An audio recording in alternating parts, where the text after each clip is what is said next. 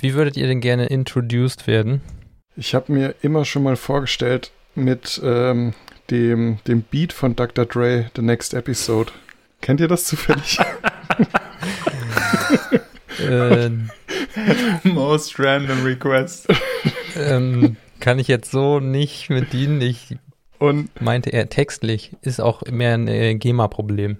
Ach so, schade. Ja, aber auch so, ähm, so am Karussell, wisst ihr, mit so, so Hall-Effekt oder so, der großartige Benny oder irgendwie so. Das wäre das wäre natürlich mein Traum, aber ansonsten reicht einfach, äh, hallo, das ist der Benny. Mhm. so geil. Also ich hätte gerne so eine Fan Fanfare. Nein, ähm.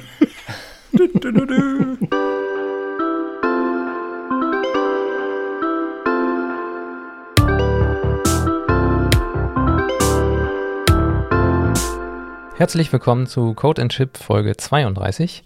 Heute mit Benny und Jurek von Schaff dich glücklich. Hallo. Hallo. Hallo. Was ist denn eigentlich Schaff dich glücklich? Da stellst du uns eine gute Frage. Das wissen wir, glaube ich, selber manchmal nicht so ganz genau. Wie wir es am ehesten zurzeit definieren würden, ist es ein Podcast, den wir machen seit Anfang des Jahres. Und sonst tatsächlich war mal die ursprüngliche Idee, dass wir äh, eine Agentur gründen, die nennt sich Schaff dich glücklich. In der Agentur darf man machen, was einen glücklich macht. Und ja, und dadurch wären dann sozusagen bestimmte Punkte ähm, in dieser Agentur angegangen worden. Zum Beispiel hätte die einen Kaffee haben müssen, weil guter Kaffee macht mich glücklich. Die wäre irgendwie so ein bisschen so eine Art Pop-up-Store gewesen, in dem man arbeiten kann. So würde ich es wahrscheinlich am ehesten beschreiben. Aber das liegt zurzeit in ja, entferne, würde ich sagen, weil wir uns ein bisschen in eine andere Richtung konzentrieren. Und ja, von daher ist Schaff dich glücklich gerade eher so eine Dachgesellschaft, die nur einen einzigen Podcast hat. Ja, ich, ich würde ähm, Schaff dich glücklich auch als Versprechen bezeichnen, ähm, das Jurek und ich uns Anfang des Jahres gegeben haben. Also jetzt nochmal zurück auf den Podcast zu kommen, dass wir 2020 es hinbekommen, 52 ähm, Episoden von Schaff dich glücklich aufzunehmen. Und es ist auch schwierig, äh, dem Ganzen, finde ich persönlich zumindest, eine, eine wirkliche, ähm, einen wirklichen Stempel zu geben. Also klar, momentan ist es eine, eine Dachgesellschaft, aber letzten Endes soll es auch eine Spielwiese dafür sein, um machen zu können, was einen glücklich macht. Oder, Jurek? Genau, so, so auch der Name. Oder so soll der Name zumindest aufzufassen sein. Mit dem haben wir übrigens schon öfters, oder ich zumindest schon ab und zu mal gestruggelt. Wisst ihr warum? Ich habe das in einer Folge irgendwann neulich mal gehört, weil das so eine kleine, ja, man kann es auf einen bestimmten Spruch aus, dem, aus der Vergangenheit äh, beziehen, wenn ich es richtig in Erinnerung habe, oder wie war das? Mhm. Ja, genau. Arbeit macht frei wurde früher, ja, sozusagen unter der Nazi-Zeit halt verwendet und das ist ja schon sehr negativ behaftet, was ja auch richtig ist. Allerdings wollen wir uns davon halt differenzieren, was immer so ein bisschen komisch klingt, aber ja, schafft dich glücklich für uns ist eben, wir wollen selber das machen, was uns glücklich macht, weil dann irgendwie Arbeit auch nicht mehr Arbeit ist, sondern mehr so mit Freunden was machen. Ähm, und das ist so meine Traumvorstellung, dass meine Arbeit so sehr praktisch verschmilzt mit meinem Privatleben, dass es eigentlich keinen Unterschied mehr macht. Also, dass man so eine, also ich finde diesen typischen Work-Life-Balance, so ich arbeite acht Stunden und dann mache ich aber auch was ganz anderes.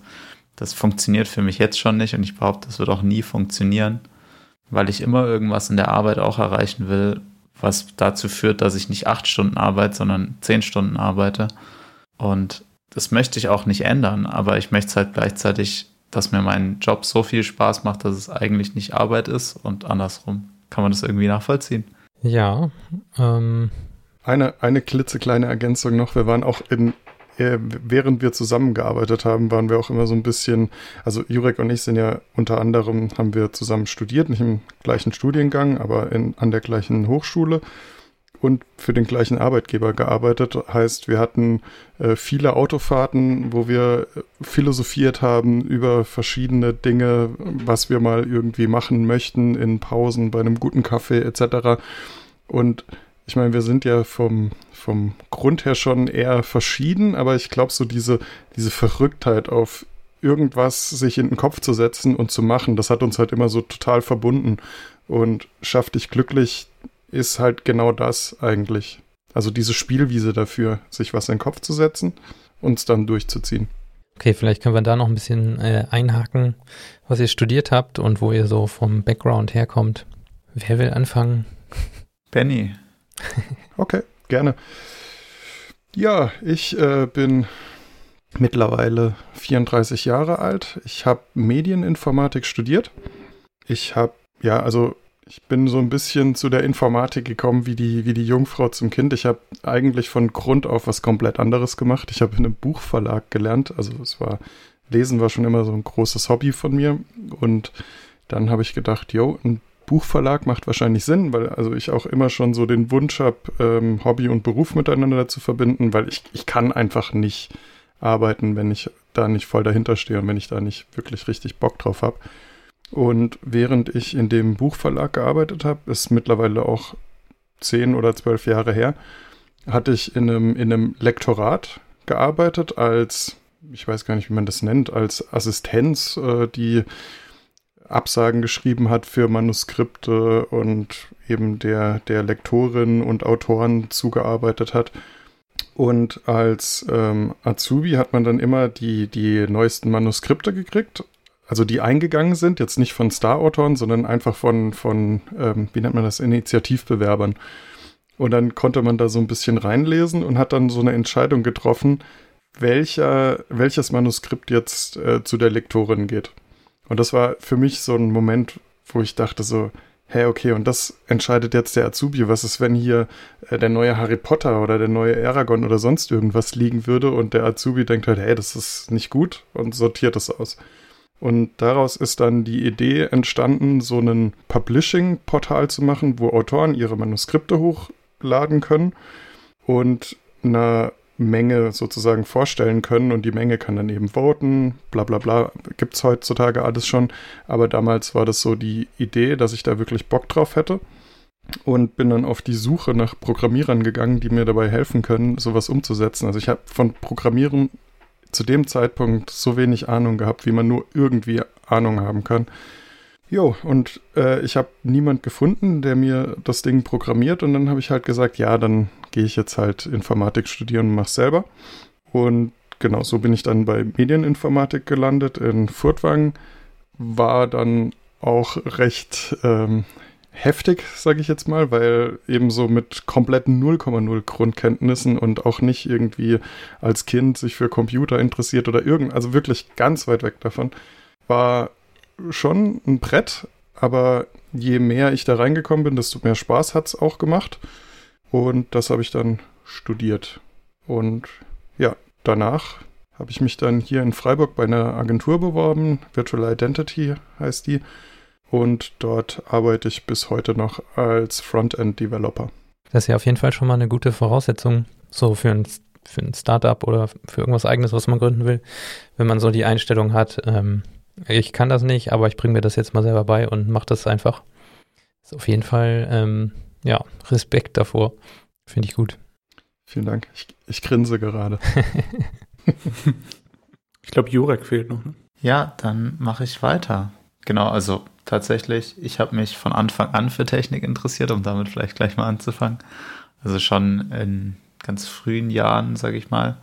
Ich hatte ganz, ganz, ganz früh ne, schon einen eigenen Computer tatsächlich nicht um Computerspiele zu spielen, sondern mich hat einfach irgendwie so die Technik daran interessiert, habe den dann aufgeschraubt, habe ihn auseinandergenommen, wieder zusammengebaut, habe damals Windows 3.1 neu installiert und keine Ahnung, das so ungefühlt einmal die Woche und habe dann immer wieder irgendwas umgestellt, habe dann wieder irgendwas anderes gemacht.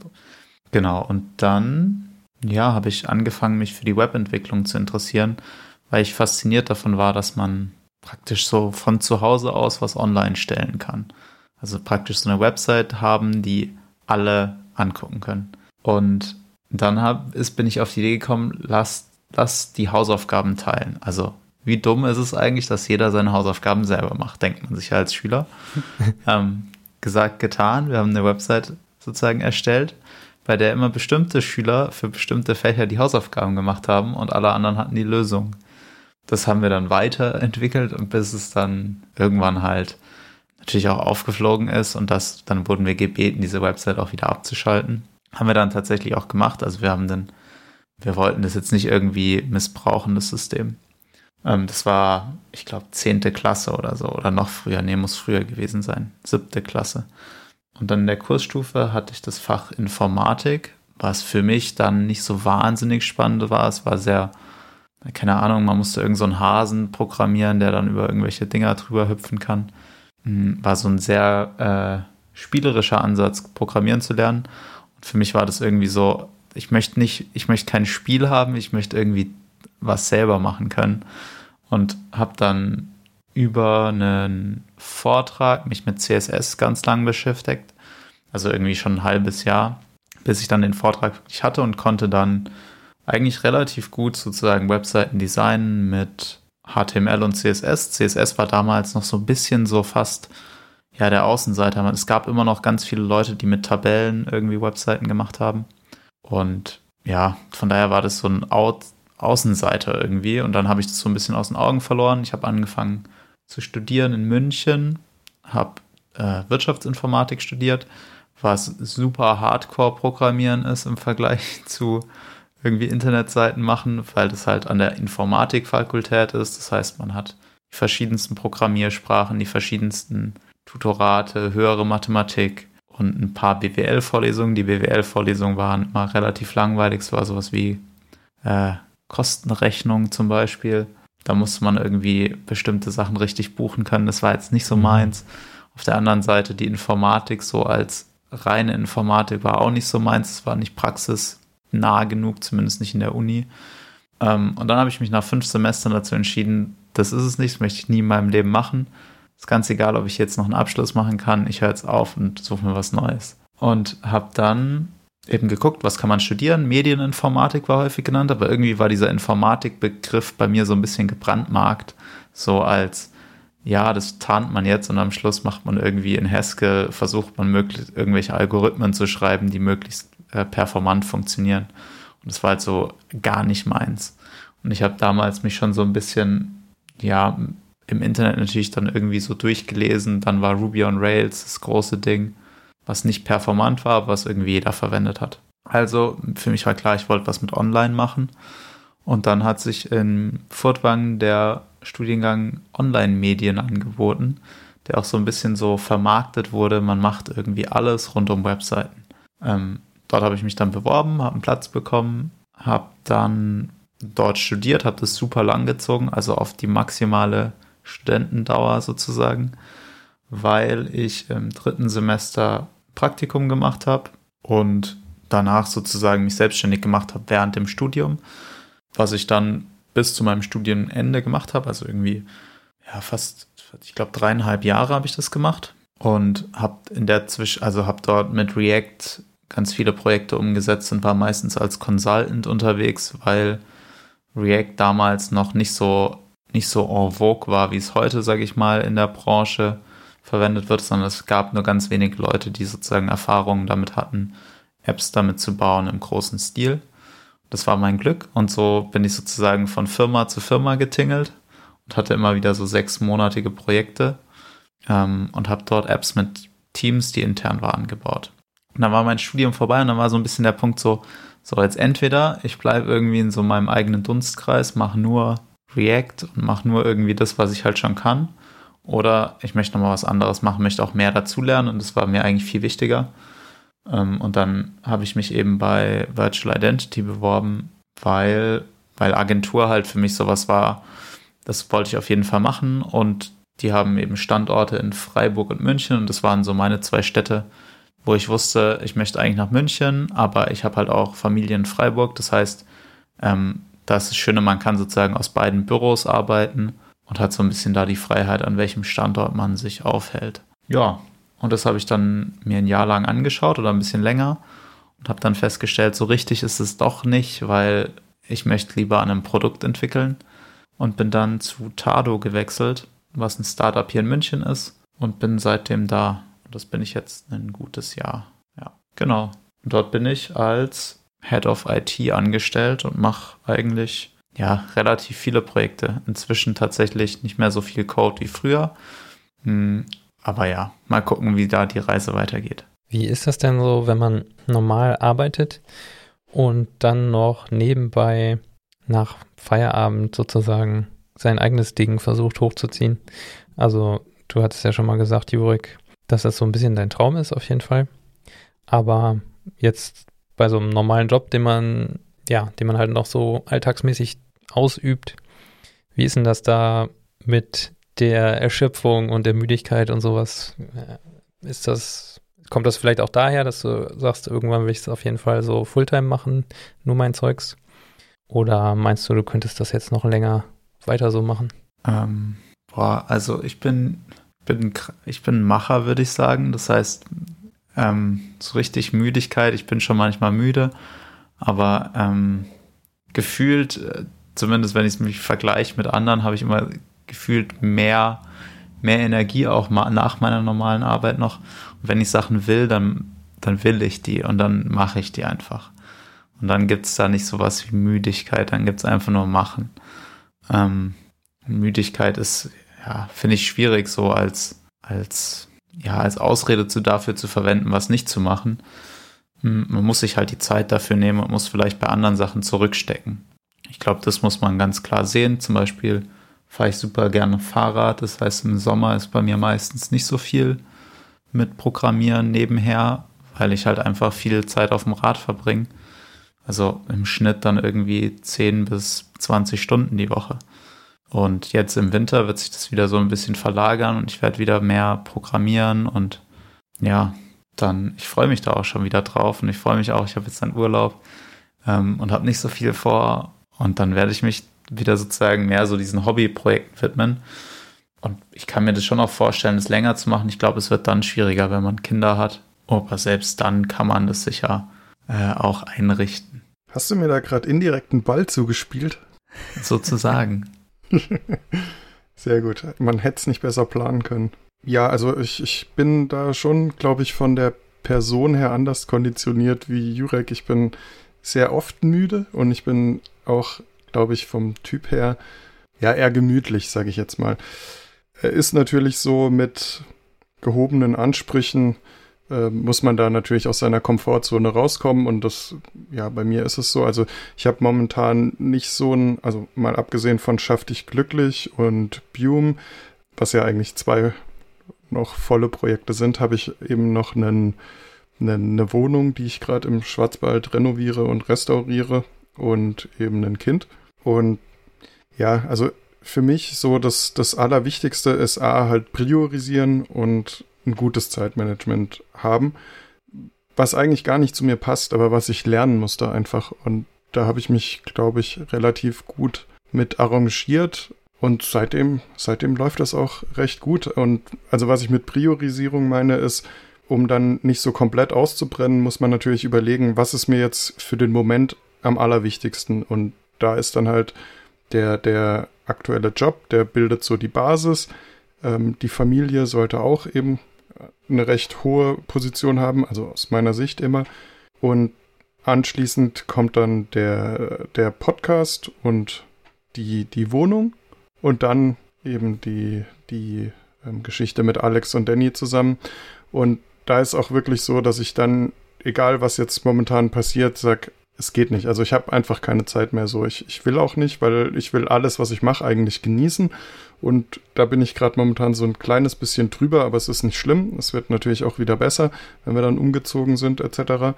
Aber eben das für mich ist total wichtig. Einfach priorisieren, gut planen und dann geht das schon alles. Das kann ich total nachvollziehen. Also ich weiß gar nicht genau, aber ich glaube, bei uns ist das ähnlich. Ne? Ingmar ist auch eher so jemand, der ständig arbeitet, gefühlt. Äh, und ich bin auch eher jemand, der ab und zu mal abschalten muss. Und äh, gerade, ja, gerade jetzt sind wir umgezogen und so, es war super viel und dann äh, muss man irgendwie wieder in so einen, in so einen Ruhepool reinkommen. Ne?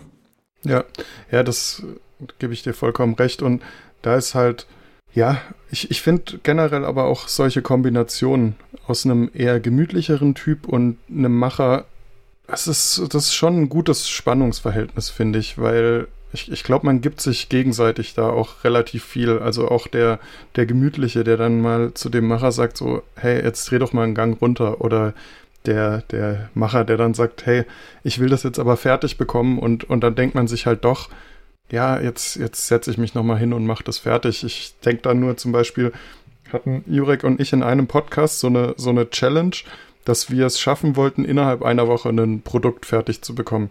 Und ich schwöre, das wäre wie jedes Projekt von mir gewesen, so eine Idee. Ähm, dann überlege ich weiter über die Idee und noch ein bisschen weiter und noch ein bisschen weiter und dann mache ich sie nicht. und ich weiß auch nicht, das die Tatsache, dass, dass wir sozusagen ähm, gesagt haben, wir wollen das bis Sonntag fertig haben und dann, und dann reden wir gemeinsam auch drüber, das hat mich so angetrieben. Also das, die, ich, ich konnte diese Schmach nicht ertragen, so vor dem Macher Jurek sozusagen, das irgendwie nicht, nicht äh, hinzubekommen. Und das, das hat mich eben, das, es treibt mich einfach immer wieder an und bringt mich dann dadurch auch weiter. Deswegen, ich, ich mag dieses Spannungsverhältnis sehr gern. Ja, vielleicht dazu noch kurzer Fun Fact also mein Produkt ist nicht fertig geworden, weil ich mir natürlich zu viel vorgenommen habe. Sehr gut. ähm, das heißt, es ist irgendwie so, das dümpelt so bei den typischen 70 Prozent und wartet auf seine Fertigstellung. Aber ja, so ist es eben, ne? Kennt wahrscheinlich auch wieder jeder. Ja, ich habe mega viele 70 Prozent, ja, nennen wir es mal 30 Prozent Projekte. Ich glaube, die hat aber irgendwie jeder, der so ein bisschen in die Richtung Projekte selber machen und Sachen ausprobieren geht. Also ich habe auch so viele angefangene Code-Projekte auf meinen mehreren Rechnern rumliegen, die niemals äh, veröffentlicht werden und nie das Licht von GitHub sehen werden. ich glaube, das gehört einfach so mit dazu. Jonathan und ich hatten uns aber nochmal darüber unterhalten. Also ich bin jetzt auch nicht so der Megamacher, ähm, wir hatten uns mal darüber unterhalten, wie das so ist, ähm, neue Sachen nach der Arbeit zu lernen. Und man da wirklich dann noch die Motivation dazu hat, jetzt was Neues zu lernen, irgendwie eine neue Technologie oder ein neues Framework oder irgendwas. Oder ob man manchmal nicht einfach nur den Kopf ausschalten will und sich irgendwie bei YouTube oder Netflix berieseln lässt. Ich, ich denke beides. Wie ist es, also wie ist es bei euch, um kurz mal die Gegenfrage zu stellen, aber ich habe schon eine Antwort in petto. Also ja, bei mir ist es tatsächlich so phasenweise. Ich habe so Phasen. Ich habe zum Beispiel nicht immer ähm, ein Netflix-Abo. Ich klicke mir das nur, wenn es mal irgendwie eine Serie gibt, die ich gerne gucken möchte. Dann mache ich das mal irgendwie so einen Monat und dann, ja, hänge ich da halt bei Netflix ab nach Feierabend. Und dann gibt es aber wieder so Phasen, da mache ich irgendwie überhaupt überhaupt gar nichts so in die Richtung und bin irgendwie nur am Rechner den ganzen Tag. Auch nach der Arbeit noch irgendwas coden oder so. Oder man ist halt sonst wo unterwegs. Also ist bei mir tatsächlich irgendwie so ein bisschen phasenweise. Ja, das kann ich total nachvollziehen. Ja, ich glaube, dieses in Phasen arbeiten hat man ja, glaube ich, immer nach der Arbeit. Ne? Das eine muss man, das andere kann man. Aber also für, bei mir ist es auf jeden Fall mal so, dass ich äh, noch gerne nebenbei irgendwie Musik mache oder auch mal ähm, Computerspiele spiele. Und äh, diese Zeit, die beißt sich sozusagen oft dann mit so Projekten, die man gerne selber noch machen will. Und beides geht dann nicht. Das ist immer so ein bisschen conflicting für mich. Und ja, da so die Balance zu finden, ist dann nicht immer einfach, vor allem wenn man dann jemanden hat, der irgendwie noch, äh, keine Ahnung, Podcast-Folgen schneidet und selber noch einen Podcast macht und keine Ahnung. Und mein Bruder ist auch eher so ein Typ, der extrem viel macht. Äh, da habe ich manchmal so ein bisschen schlechtes Gewissen, aber ja, wie gesagt, äh, was, was Benny schon sagt, man muss ja auch so ein bisschen die eigenen Qualitäten dann in diesem vielleicht mal runterkommen und Chill-Modus auch sehen. Die wollen uns drosseln, Jurik. Die wollen uns drosseln. Ich, ja. Also, man muss dazu sagen, ich habe den großen Vorteil, dass, dass mir Netflix gar nichts gibt. Also ich schaue da wirklich eigentlich nie was an. Also wir haben tatsächlich durchgehendes Netflix-Abo. Meine Freundin schaut auch immer. Und ich will manchmal, manche Serien schauen wir zusammen, aber meistens schauen wir sie nicht zusammen fertig, weil ich habe dann irgendwann einfach keine Lust mehr. Mir, mir gibt es einfach nichts und dadurch bleibt einfach viel Freizeit. Die, die Kombination an Wörtern, ich habe den großen Vorteil, dass mir Netflix gar nichts gibt. Hä? Also Dinge, die, ich, Dinge, die ich nicht verstehen muss. Also wenn man einfach, wie viel Zeit verbringst du im Schnitt vor, vor Netflix oder vor Instagram oder vor YouTube oder vor TikTok oder irgendeinem anderen, sage ich mal, so einem konsumierbaren Gut. Je nachdem, das ist ja relativ viel Zeit. Also selbst bei mir ist es viel Zeit. Ich würde jetzt nicht behaupten, dass ich das gar nicht mache. Also mich interessiert zum Beispiel an YouTube wahnsinnig, wie das Geschäft dahinter funktioniert. Und habe deswegen auch irgendwie mal 100 Tage lang auf Instagram jeden Tag gepostet, um das sozusagen selbst zu erfahren, wie das ist. Und das ist schon krass, ne? Also es braucht natürlich viel Zeit, aber ist eine Erfahrung wert. Ähm, also zum Beispiel sowas mache ich dann schon, aber es ist jetzt halt nicht so, dass ich mich irgendwie in so eine Serie verliebe. Also ich kenne jetzt nicht House of Cards oder so, was relativ viele scheinbar geschaut haben. Oder wie heißt die andere große, wo diese Zombies rumrennen? Game of Thrones. Diese Menschen-Zombies. Walking Dead meinst du, glaube ich. Ja, ja, genau. Ganz abgefahrene Serie. Aber du hattest das noch nie, dass du einfach was richtig durchgesuchtet hast. Nee, tatsächlich nicht. Also weißt du zum Beispiel, Interessant. ja, jetzt, ähm, wie heißt die mit den Drogenverkäufern, diesen Jungen? How to Sell Drugs Fast Online. Hat mich interessiert. Hintergrund ist eine deutsche Produktion, die amerikanisch aufgezogen ist. Deswegen habe ich es geguckt. Ich habe es nicht geguckt. Jetzt die zweite Staffel. Ich habe die erste Folge irgendwie so angefangen.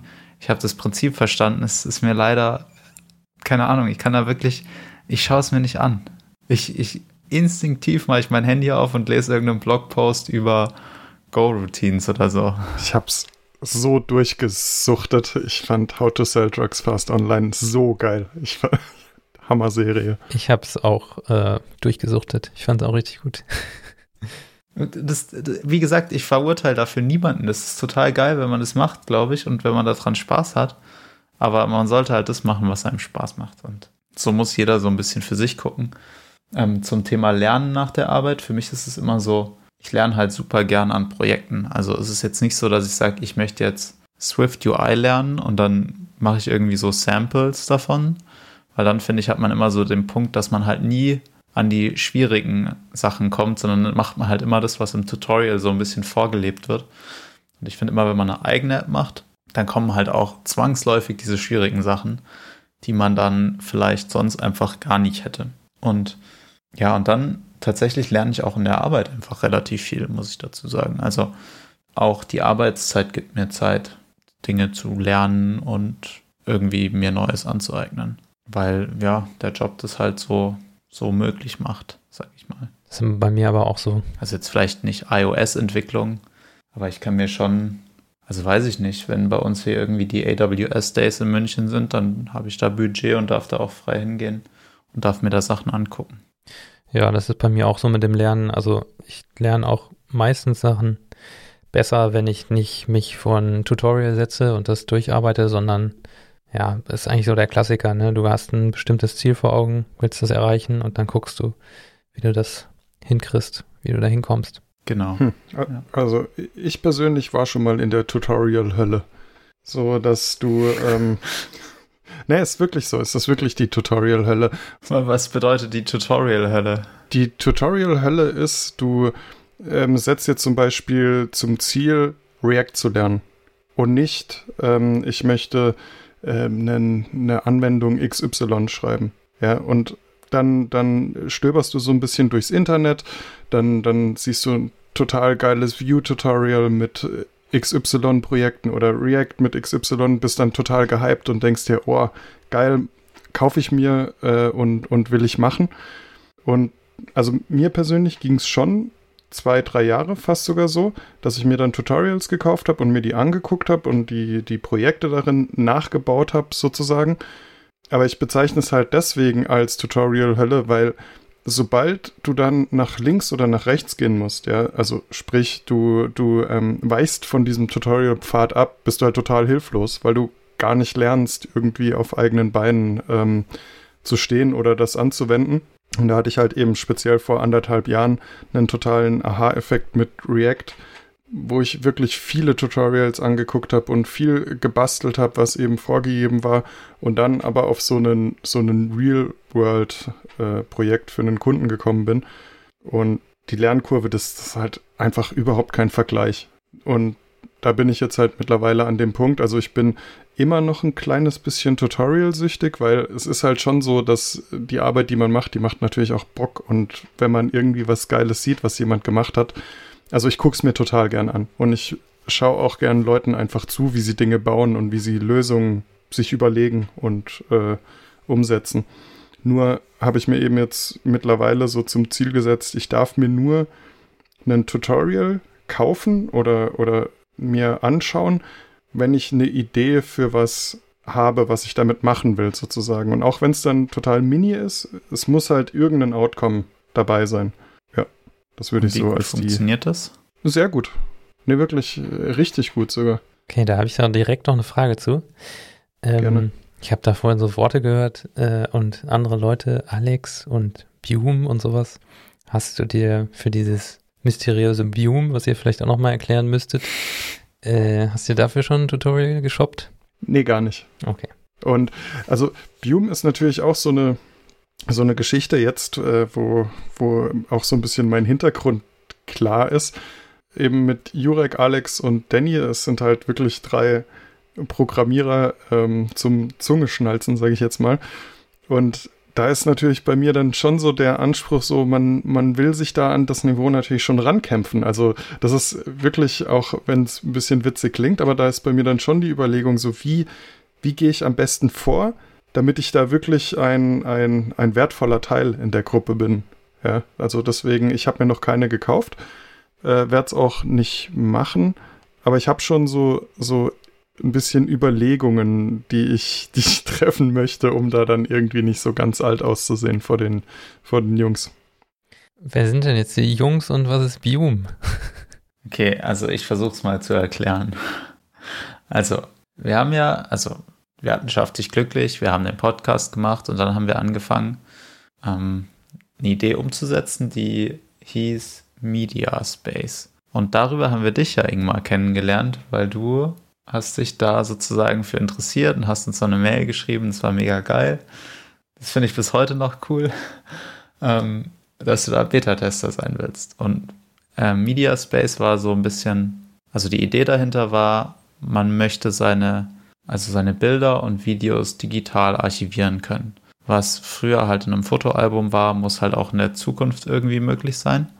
Zumindest, und das glaube ich ist bis heute so, dass sich darüber die wenigsten Leute Gedanken machen und jeder lebt halt so im Hier und Jetzt und Fotos werden gemacht tagtäglich und landen in irgendeiner Cloud und keiner weiß so recht, was passiert mit den Fotos, die denn auf dem Handy, was alle zwei Jahre gefühlt gewechselt wird, ähm, nicht mehr drauf sind oder nicht damit gemacht wurden. Ach ja, die sind ja noch in der Cloud gespeichert. Ähm, und diese Cloud ist so ein bisschen so ein Mysterium, gerade wenn man sich die Google Cloud anguckt, die ähm, doch sehr sprunghaft ist, in was sie so oder ja, was sie so unterstützt und was sie so mit deinen Bildern machen und in welcher Qualität die gespeichert werden.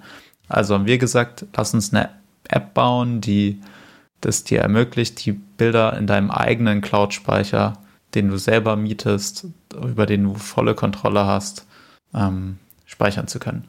Äh, kurzum, viel zu hoch gestecktes Ziel, super schwierig zu finanzieren, weil wer gibt dafür Geld aus? Wenn du selbst den Cloud-Speicher hast, verkaufst du nicht mal Cloud-Speicher. Das heißt, du verkaufst nur so eine Art Proxy-Layer. Ähm, selbst wenn wir dafür nur einen Euro haben wollen pro Monat, wie viele Nutzer bräuchte es, um zwei Leute davon zu ernähren? Mhm. Und es ist halt ein super competitive Bereich. Also jeder geht halt davon aus, es ist gleich gut, wie du zurzeit in der iCloud oder in Google Fotos arbeitest. Und um nur ansatzweise an diese Usability ranzukommen, bräuchtest du halt unendlich viele Leute und einfach auch super viel Zeit. Also das Projekt ist gescheitert.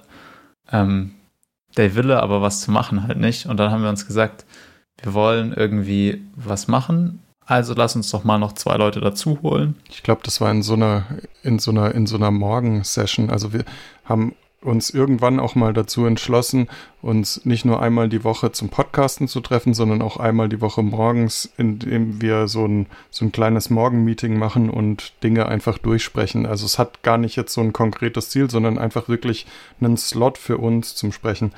Und ich glaube, innerhalb von so einem Slot ist das dann, ist das dann so ein bisschen rausge, rausgepurzelt. Ähm, wir, wir brauchen mehr Schlagkraft. Mhm. Genau, und dann nochmal zurück zur Ursprungsidee damals war, lass uns eine Agentur machen ähm, und lass uns nebenher Produkte entwickeln, wie Media, wie aber halt auch irgendwas anderes. So ein bisschen nach dem Vorbild von 37 Signals, wenn ihr das kennt. Die machen auch ähm, Basecamp und heißen inzwischen auch Basecamp. Aber die waren ja auch mal eine ganz traditionelle Agentur und haben praktisch nebenher so Spin-offs gehabt, also ihre eigenen Produkte, bis die dann sich irgendwann dazu entschieden haben, nur noch ihr Produkt zu sein. Und so ein bisschen, das war mein Vorbild oder mein Gedanke daran, lass uns auch über eine Agentur uns finanzieren, also sich selbst verkaufen, seine Arbeitskraft zu verkaufen, ist natürlich relativ einfach. Ein Produkt zu verkaufen äh, ist relativ schwierig, verglichen. Mhm. Genau, so sind wir da reingestartet. Dann haben wir gesagt, hey, wen könnten wir da anschreiben? Da haben wir zwei angeschrieben, die sozusagen auch Ex-Kollegen von uns waren, die auch damals bei Virtual Identity gearbeitet haben. Genau, die haben beide zugesagt. Ähm, und dann waren wir zu viert. Und dann haben wir, und das ist bis heute so, sozusagen heute um 20 Uhr, heute jetzt nicht in dem Fall, aber normalerweise treffen wir uns mittwochs 20 Uhr, auch wieder für eine Stunde und bequatschen jetzt in dem Fall Bium. Das ist sozusagen das, der Outcome daraus. Also das ging dann ein bisschen hin und her. Kurzum, wir haben uns überlegt, ähm, lass uns direkt ein Produkt machen, lass uns versuchen, Venture-Kapital zu finden für das Produkt. Und genau, Venture-Kapital ist noch ongoing. Produkt ist soweit sozusagen die Idee steht, gibt aber keinen Prototyp. Die Idee ist, alles an einem SaaS sozusagen dem eigentlichen SaaS abzunehmen mit einem anderen SaaS. So, ich versuche es mal in einfachen Worten zu erklären. Also SaaS ist Software as a Service. Genau, Software as a Service. Du hast immer ein User Management, du hast immer irgendeine Art von Bezahlung, ähm, du hast immer irgendwelche E-Mails oder Notifications und du hast immer irgendwelche User-Attribute oder Gruppen oder Rechte, die du irgendeinem User einräumen willst. Und das sind so die Bestandteile, die hat jedes SaaS und dann gibt es sozusagen noch diesen typischen Applikationsteil, der dann die eigentliche Logik herstellt. Und ganz, ganz, ganz viel Zeit fließt eigentlich in diese anderen vier Bereiche rein. Also vor allem User Management und Payments. Und wir haben uns überlegt, lass uns doch diese vier Punkte sozusagen richtig gut unter einer API zur Verfügung stellen mit einem Dashboard. Und dann kann sich der jeweilige Anbieter oder das jeweilige Gründerteam auf ihre eigentliche Aufgabe konzentrieren. Also nicht darum konzentrieren, wie kann sich ein Nutzer anmelden, wie kann er bezahlen, wie bekommt er seine E-Mails, sondern sich um den, ja, um ihr eigentliches Kernprodukt, sei es zum Beispiel die Chat-Applikation, halt die Chat-Möglichkeit zu bauen. Aber nicht darum, wie sich der Nutzer da anmeldet oder welche Rechte er hat. Genau. Das ist unsere Idee und wir glauben oder behaupten, dass man damit sozusagen so eine Art Kickstart hinlegen kann, ähm, wenn man eigene Projekte umsetzen will weil man sich eben nicht um diese typischen Anfangsaufgaben kümmern muss, die halt jedes Softwareprodukt, was man sozusagen als SaaS verkaufen will, mit sich bringt. Macht es Sinn? Habt ihr verstanden, um was es geht? Also im Prinzip ist es ja so Grundbasis für, für jede weitere Applikation, die ihr da bereitstellen wollt, genau. die Genau. man dann mit entsprechenden APIs ansprechen kann und dann ähm, hat man sozusagen eine API, mit der man spricht und nicht zehn. Eine für Auth Exakt. und eine für Billing Ja. und was weiß ich nicht alles. Ich fand auch, äh, der Jurek hat mal in irgendeinem Gespräch, ich glaube mit dem Chris war es, die Metapher benutzt, oder ich weiß gar nicht, ob es eine Metapher ist, aber einfach so den Vergleich zum Apple App Store. Ja, da musst du dir auch am Ende des Tages keine Gedanken drüber machen, wenn ich meine App in den App Store stelle und ich verkaufe die in Land XYZ und so. Du, du musst dich da einfach um nichts kümmern. Ja, so Dinge werden dir einfach abgenommen. Und dieser Vergleich mit dem App Store, den finde ich eigentlich ganz schön, dass du dich halt wirklich auf dein Produkt konzentrierst und nicht auf die Kriegsplätze, die nebendran stattfinden. Also Vergleich zum App Store aus Entwicklersicht, aber nicht aus Nutzersicht dann. Also ihr wollt keinen Store bereitstellen, in dem es dann irgendwelche Startups gibt oder sowas, ne? Nehme ich mal an. Genau. Nee, das Ja. wollen wir nicht, aber für die Entwickler Mhm. exakt den Teil.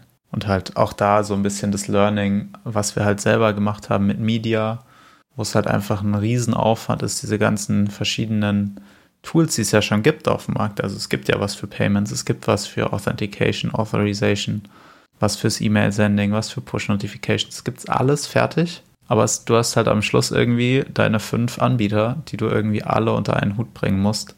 Und du musst halt irgendwelche Zwischenstände zwischen den verschiedenen Anbietern auch speichern. Das ist halt eine hohe Komplexität, die wir gerne sozusagen abnehmen würden und die in meinen Augen auch nur dann Sinn macht, wenn du sie sozusagen für mehrere auf einmal baust. weil halt sonst vernachlässigt man meistens diese Nebenschauplätze dann deutlich und dann sieht halt das eigene Dashboard verglichen zu dem User-Teil, also der User-Facing-Applikation halt meistens relativ äh, bescheiden aus, sage ich mal. Und ist häufig dann auch für den Support-Mitarbeiter, den man zwangsläufig irgendwann mal hat, auch nicht mehr so wahnsinnig toll zu bedienen, weil Buttons bleiben halt da und dann heißt es ja, da steht zwar Edit drauf, aber den darf man nicht mehr verwenden, weil wenn man da drauf drückt, dann passieren schlimme Dinge. Und so Sachen ähm, kenne ich halt selber gut genug. Und ja, so kam so ein bisschen diese Idee.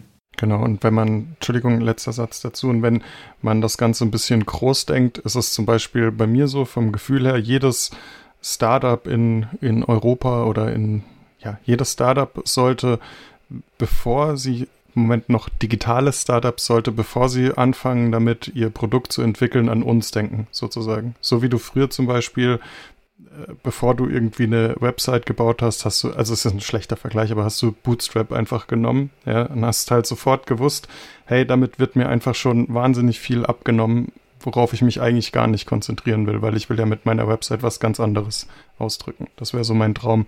Ich finde, als Idee klingt das ähm, extrem spannend. Also ich kann mir gut vorstellen, dass das funktioniert. Ähm, die Frage, die ich mir stelle, ist, wie funktioniert das mit verschiedenen Payment-Providern oder mit verschiedenen Anbietern von was auch immer, was ihr anbietet? Wollt ihr dann sozusagen mehrere anbieten und sagen, für, keine Ahnung, Kunden in Deutschland können wir diesen Payment-Provider anbieten, für Kunden in Amerika diesen? Also wenn ich was hier aus Deutschland nach Amerika verkaufen will, liegen, liegen da ja andere Dinge vor, als ähm, wenn ich es jetzt hier im Land verkaufe und so weiter. Also da gibt es ja wahrscheinlich irgendwelche Restriktionen.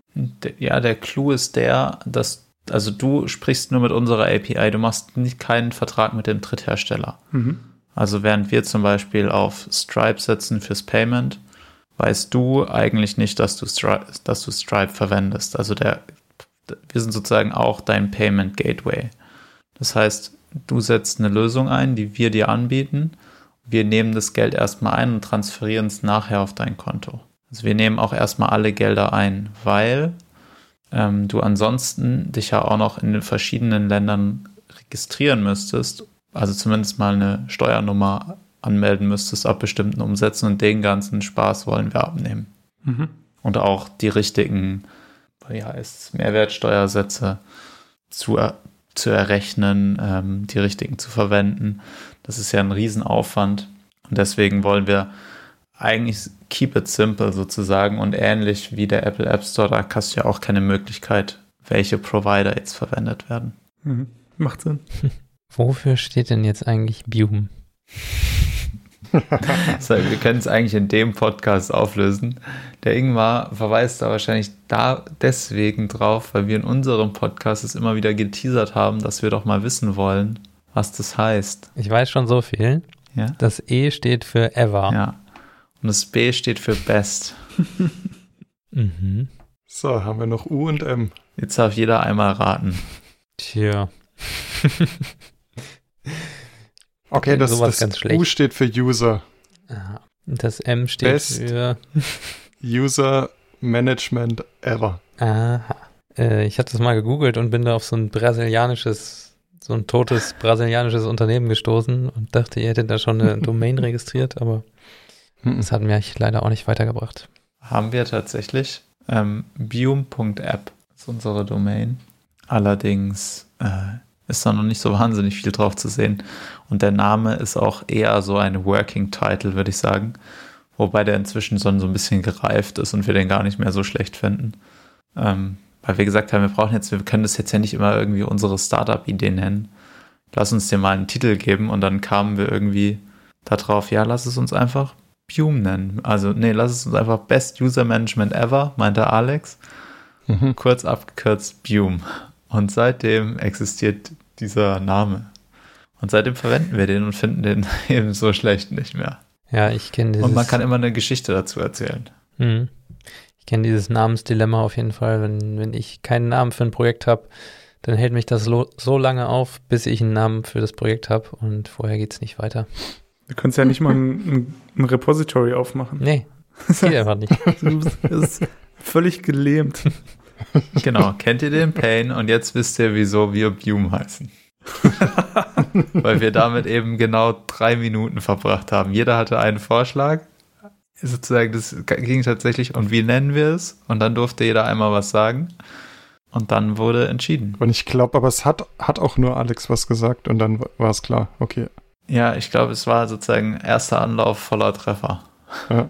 mal gucken, ob sich das nochmal ändert. Ich war früher aber auch immer so auf dem Trichter, dass äh, irgendwie ein Name muss bedeutungsvoll sein, da muss was dahinter stecken, das muss irgendwas, ja, da muss, muss ich was mit anfangen können. Und mittlerweile bin ich aber so, ähm, Hauptsache irgendein Name, der möglichst wenig bedeutet, weil dann, wenn sich diese Bedeutung mal ändert, dann steht man auch wieder blöd da. Und ja, man muss halt, wenn man dann so ein Akronym hat, ähm, dann noch besser. Das ist, äh, ja, finde ich eigentlich immer ganz gut, wenn, wenn das dann doch gar nicht mehr so ein krasser Name ist, der eine versteckte Bedeutung hat oder irgendwie jetzt ein krasser Hinweis ist. Stimmt, aber ich bin, ich, ich bin trotzdem bei dir, was, was sowas angeht, weil ähm, eben wie gesagt Buchverlag und so, ich, ich stehe wirklich auf äh, bedeutungsvolle Geschichten. Sowas gefällt mir schon, wenn man in Namen und in Dinge einfach Sachen mit einwebt, die irgendeine Bedeutung haben, finde ich schon schön. Ja, klar, bei einer Story irgendwie, wenn es da um so ein keine Ahnung, um ein bestimmtes Element ge geht, was dann eine besondere Bedeutung hat, kann ich das auch nachvollziehen. Aber ich habe auch noch ein gutes Beispiel, und zwar die Band von wegen Lisbeth. Da dachte ich immer, oh, das ist bestimmt ein krasser Name, da steckt irgendwas krasses dahinter. Und dann habe ich da so ein bisschen mal hinterher gegoogelt in einer freien Minute und habe so ein Interview gefunden, wo die dann gesagt haben, ja, also wir haben einfach nur random Sachen auf Zettel geschrieben und dann ist das dabei herausgekommen und wir finden das eigentlich super, dass es keine Bedeutung hat. Ja. ja. Vielleicht noch eine Sache, die wir tatsächlich gecheckt haben, ist die Domain frei. Mhm. Das war bei uns noch so ein ausschlaggebender Punkt, weil ohne Domain ist halt schwierig, wenn man online bestehen möchte. Das stimmt. Und so ein bisschen so SEO ist auch manchmal ganz gut, wenn da nicht, wenn der Begriff jetzt nicht negativ belegt ist und auch nicht irgendwie von einem anderen großen Unternehmen, sodass man direkt ähm, Anfeindungen mit sich bringt. Hm. Ja, das ist dann immer so der zweite Step, ne? Ist die Domain verfügbar? Ja, ich, ich wollte nur, ich hatte vor kurzem eine echt gute Idee für einen Podcast-Namen. Achtung, jetzt kommt's. Trommelwirbel. Gute Unterhaltung. oh. ähm, hast du mal geguckt, ob es den schon gibt? Könnte ich mir vorstellen. Auf, auf Spotify habe ich geschaut, da kam nichts. Okay, Spotify ist aber, hat aber auch eigentlich nicht so viel mit Podcasts zu tun, aber naja. Ja, es ist, ist richtig. Also sollte ich mal noch ein bisschen hinterher recherchieren, aber finde ich auf jeden Fall eine, eine richtig geile Idee. Muss ich mir mal auf die Schulter klopfen. Ja, das, das hat man auch, interessant. auch häufiger, dass man denkt, oh, das, äh, okay, audionow.de slash podcast, gute Unterhaltung. Mit Jan und irgendwem anders noch. Ähm, gibt's, glaube ich, schon. Den gibt's schon. Tja. Aber ja, das kenne ich auch, dass man denkt, oh, das ist jetzt eine krasse Idee und dann googelt man das und dann haben das schon 3000 Leute vor dir erfunden. Ist aber auch immer ein gutes Zeichen. Wenn du das eine stimmt. Idee hast und das mhm. sind 3000 Leute schon mal drauf gekommen, dann weißt du, du kannst nicht so falsch liegen. Ja, auf jeden Fall. Wo seht ihr denn die Probleme bei so Sachen, wenn man jetzt eigene Projekte speziell in Deutschland startet? Ich habe da bei euch auch schon mal so ein bisschen rausgehört, so ein bisschen rausgehört, ähm, deutsche Cloud ist schwierig und ja, jetzt sieht man auch immer überall die ganzen Cookie-Banner und so. Das sind ja nicht, das sind ja keine Cookie-Banner mehr, das sind ja komplette Apps mittlerweile, wo man irgendwelche Schalter umlegen kann und hier noch ein Menü und hm. drei Tabs. Und ähm, ja, Impressumspflicht hat mich auch schon häufiger von Projekten abgehalten. Aber klar, wenn man sein Geld verdienen will, dann kommt man da sowieso nicht drum rum. Wie seht ihr dieses ganze Thema mit Datenschutz, Impressumspflicht, Impressumspflicht, DSGVO, Server in Deutschland und sowas? Puh, mhm. schwieriges Thema. Also von meiner Seite, ich finde es wirklich schwierig. Ich bin auch jemand, ich tue mir persönlich wahnsinnig schwer mit solchen, solchen Sachen, wo ich irgendwie Gesetzestexte walzen muss. Also für den Fall, dass man es eben nicht abgeben kann, gerade was jetzt ähm, Sachen wie DSGVO oder sowas angeht. Ja, finde ich, finde ich schon richtig anstrengend. Ich finde es wiederum gut eigentlich, dass das so drauf geachtet wird. Also an und für sich. gefällt mir das. Ja, also ich habe mal einen, vor ein paar Monaten einen Shop online gestellt und gebaut und da waren diese, diese ganzen rechtlichen Sachen, nutzt ihr X, nutzt ihr Y, Cookies, Facebook, Google, wa was nicht alles rein und das hat dann auch irgendwie nichts mehr mit Programmieren zu tun oder so, sondern du musst halt einfach wirklich alles googeln musst in, einen, in einem eben Software as a Service, in dem Fall Shopify, musst du halt irgendwie versuchen herauszufinden, welche Drittanbieter werden da jetzt noch mit eingebunden. Also super anstrengend, äh, sowas, sowas zu machen. Ja, so, so meine Meinung dazu. Ja, ich sehe es. Also Impressumspflicht und diese ganzen Gesetzessachen, die sehe ich relativ entspannt. Ähm, äh, ich behaupte, wenn man wenn man irgendwie im guten Gewissen handelt und nicht irgendwie Sachen versucht zu verheimlichen, dann ist man meistens gar nicht so schlecht dran. Also auch, auch ähm, ja, wenn man halt in der DSGVO nicht alles drin hat, da passiert so schnell, behaupte ich nichts. Da muss man einfach auch so ein bisschen so ein Grundvertrauen mitbringen und ich glaube, die deutsche Justiz zumindest ist so schlecht gar nicht. Auch wenn ich es ungern tue, Jurek, aber da muss ich dir, da muss ich dir widersprechen. Also da haben sich komplette Anwaltsfirmen auf solche Sachen spezialisiert, wirklich auch ganz kleine Shops. Also eben dieser, dieser Shop, für den ich da gearbeitet habe, die hatten irgend, ich weiß das nicht mehr, was es war, irgendeinen Google-Parameter XYZ, irgendwas nicht mit drin. Und da gibt's dann wirklich Anwaltskanzleien, die sich wirklich darauf spezialisieren, auch möglichst kleine Leute zu finden und denen dann eine Forderung von, keine Ahnung, es geht häufig in die Tausende von Euro, die diese kleinen Firmen ja eben gar nicht haben und die haben ja auch gar nicht die Möglichkeit, so einen, so einen Prozess anzugehen. Also an und für sich, ich habe auch Vertrauen und wenn man, wenn man nichts Schlechtes will, ist natürlich gut, aber es gibt da draußen wirklich viele Leute, die, ja, denen vertraue ich nicht und die haben einfach nichts Besseres in ihrem Leben zu tun, als äh, ja, junge Startups äh, oder, oder junge Unternehmer anzugreifen und gucken, da irgendwie das meiste Geld rauszuholen. Ja, aber auch das behaupte ich mehr Horrorstory wie tatsächlich Wahrheit. Also ich kenne ich kenn niemanden persönlich. Ich kenne, dass so ein Anwaltsschreiben kommt, aber dann einfach mal den Prozess abzuwarten, mal ganz cool vor Gericht aufzutauchen, ähm, das macht keine dieser Kanzleien. Zumindest ist mir das dann noch nicht vorgekommen. Zum Thema deutsche Cloud. Ich finde es halt ein Trauerspiel, wenn man sich überlegt, ähm, dass es einfach kein europäisches, ernstzunehmendes Unternehmen gibt in der IT. Und wenn man SAP anschaut, dann ähm, ist es irgendwie so ein müder Versuch, sich als groß darzustellen. Aber eigentlich gibt es kein europäisches Unternehmen, wo ich jetzt sage, so, okay, krass, die haben es wirklich zu was gebracht. Hm. Und in der Cloud sowieso nicht. Also ich glaube, das größte Unternehmen in Deutschland was mir jetzt noch oder was häufig verwendet wird, ist ja eins und eins mit ihrer Cloud-Lösung. Und dann gibt es irgendwie die Telekom und Hetzner.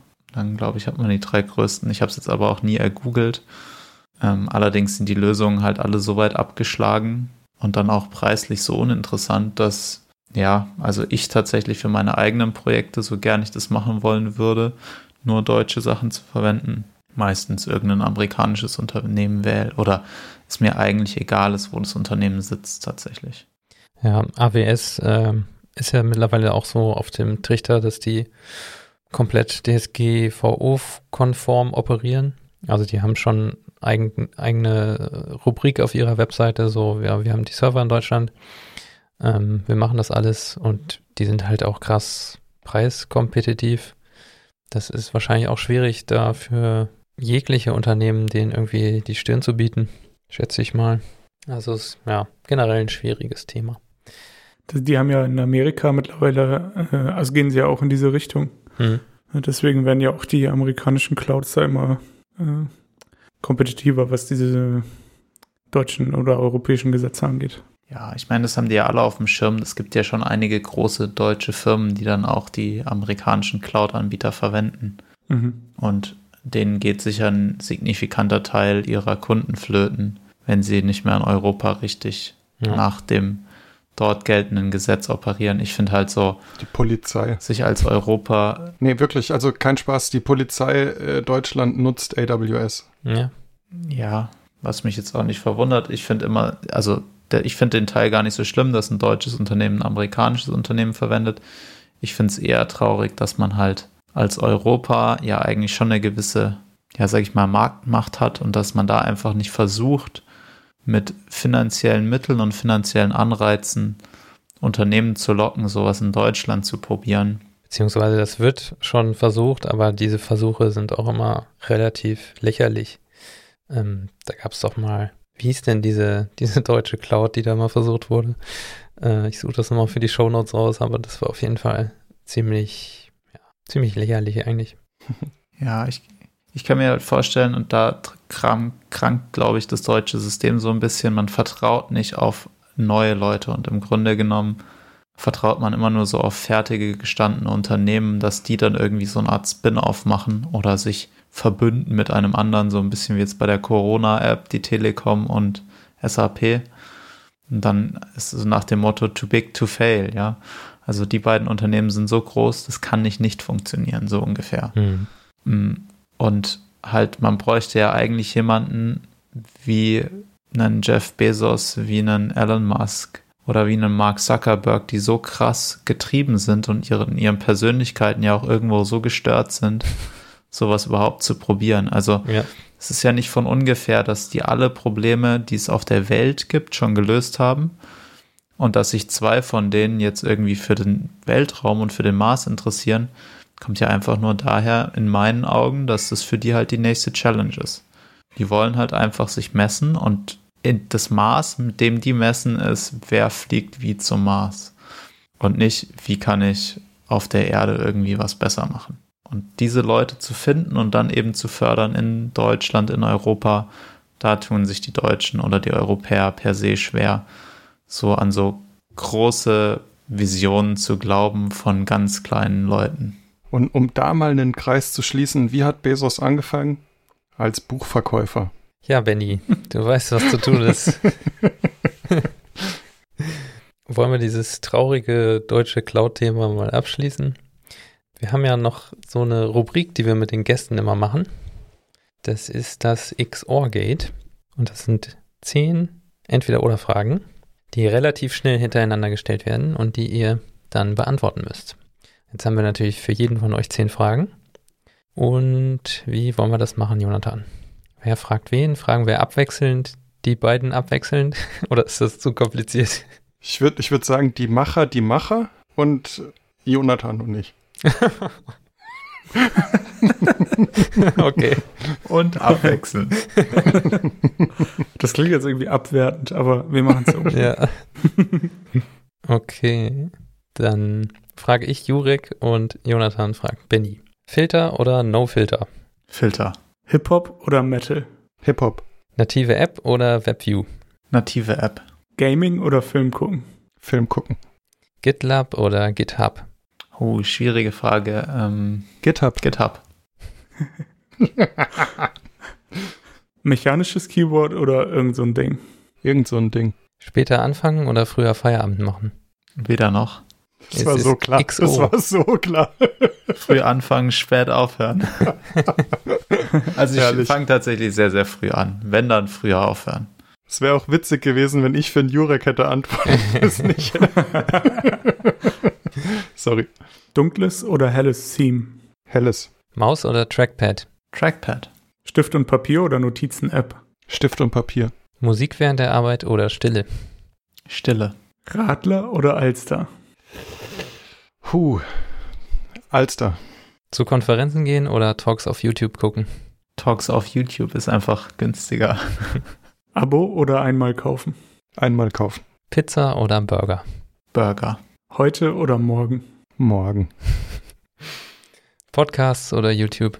Uh, YouTube Podcasts. Influencer oder Follower? Influencer. Hund oder Katze? Hund. Ich bin allergisch auf Katzen. Sprachnachrichten, ja oder nein? Nein. Sehr gut. Ein entschiedenes Nein. Definitiv. Hören wir mal gerne hier. Ja, also, Sprach, also Sprachnachrichten, das halte ich ja für, also ist wirklich das Allerschlimmste. Das ist ja praktisch doppelte Zeitverschwendung. Also wie kann man nur? Du, du nimmst dir die Zeit, um es aufzunehmen, da kannst der andere in der gleichen Zeit schon hören und telefoniert einfach. Ja, und dann so Sprachnachrichten, die fünf Minuten gehen, wo du am Ende gar nicht mehr weißt. Da schreibe ich direkt hin, nee, höre ich mir nicht an. Kannst du schreiben oder kannst anrufen. Das, ist, das sage ich meiner Schwester jedes Mal. Jedes Mal, wenn dann irgendwie so eine Audioaufnahme nach dem nächsten kommt, ich, ich, ich sage ihr immer so, ey, ich höre es mir gar nicht an. Ich schreibe einfach immer nur zurück, so ganz kurze Worte. Aber es bringt leider meistens nichts. Boah, ich habe gerade die Idee für einen Startup.